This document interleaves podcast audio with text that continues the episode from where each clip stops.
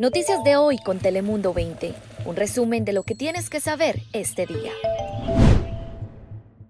Hola mi gente linda, feliz domingo, espero que estén disfrutando de este día tan agradable que de hecho será el más caluroso de la semana.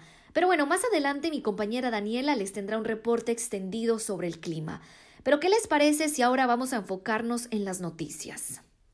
Para nadie, pero para nadie ya es sorpresa que la FDA aprobó la vacuna de Pfizer contra el coronavirus. Pero así como la vacuna nos trae esperanza, también nos trae muchísimas preguntas sobre su proceso de entrega. Déjeme le cuento cómo funcionará. Preste atención. Para comenzar, toca poner pie en el acelerador para la fabricación de las ampolletas, que por supuesto contendrán la mezcla para ayudar a salvar vidas contra el COVID-19, así como también las jeringas para aplicarlas. Luego de esto será la distribución, la cual comenzará este próximo lunes, y su distribución se dará primero en hospitales y otros lugares que cumplan con los requisitos de almacenamiento ultrafrío.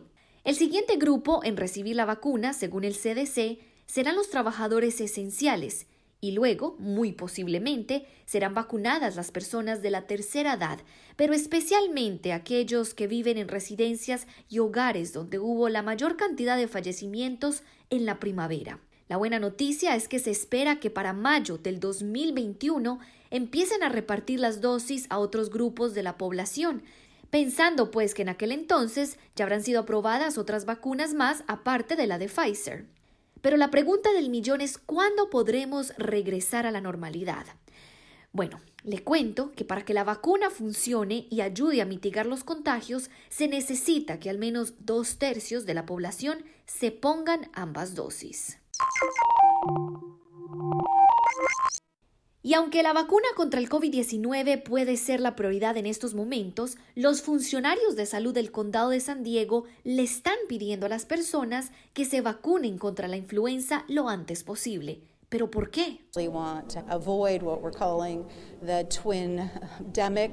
Bueno, pues ahí escuchábamos a expertos en salud quienes dicen que quieren evitar una doble pandemia, la cual ya tenemos por el coronavirus y la otra posiblemente por la influenza.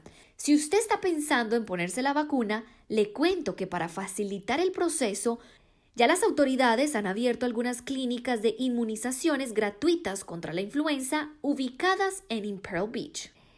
Y hablando precisamente de estos motivos y razones por el cual nos podría dar la influenza, ¿qué tal si le damos un vistazo al clima con mi compañera Daniela Guichinen? Hola Melissa, buenos días, feliz domingo para todos. Hace frío ahorita en la mañana, sin embargo vamos a tener ya hoy menos nubes y temperaturas más agradables. En las costas estaremos alcanzando entre 66 y 68 grados como máxima entre 70 y 72 para el interior, las montañas sí se van a quedar con frío en los altos 40, en los desiertos van a llegar hasta 62. Bueno, amanecimos con fuertes vientos el día de hoy, por lo menos en la mitad este de la región, aunque ya para después de las 2 de la tarde van a bajar su intensidad.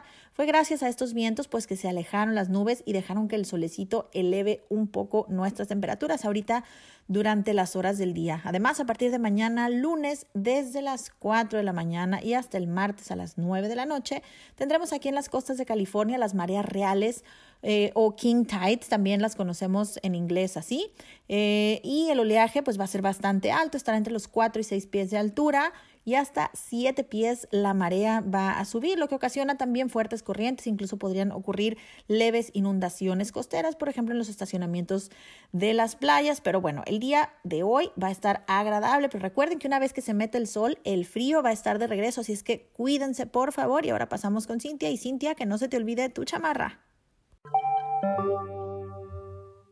Hola Daniela, buenos días. Claro que no, ya me estoy precisamente alistando para el día de hoy. Amigos que nos escuchan, nos vamos a temas políticos al otro lado de la frontera. Y es que la alcaldesa de Mexicali, Marina del Pilar Ávila, fue elegida este sábado como la candidata de Morena para la gubernatura de Baja California. Así lo anunció el presidente del partido a través de una transmisión en vivo por la red social de Facebook. También anunció que los resultados de una encuesta la como la mejor candidata.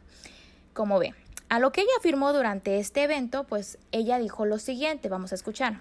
Vamos a trabajar en unidad, vamos a trabajar con mucho entusiasmo. Me comprometo a cumplir con la consolidación de este gran proyecto. El delegado también la describió como una mujer comprometida con el proyecto.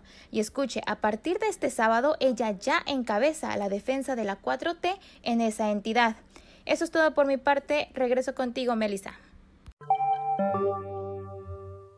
Muchísimas gracias Cintia por ese reporte. Bueno, y para terminar, fíjese que hay alegría y sonrisas en medio de esta crisis. Así es, escuchó bien, y es que alrededor de 700 familias sandieguinas recibieron juguetes navideños para sus pequeños.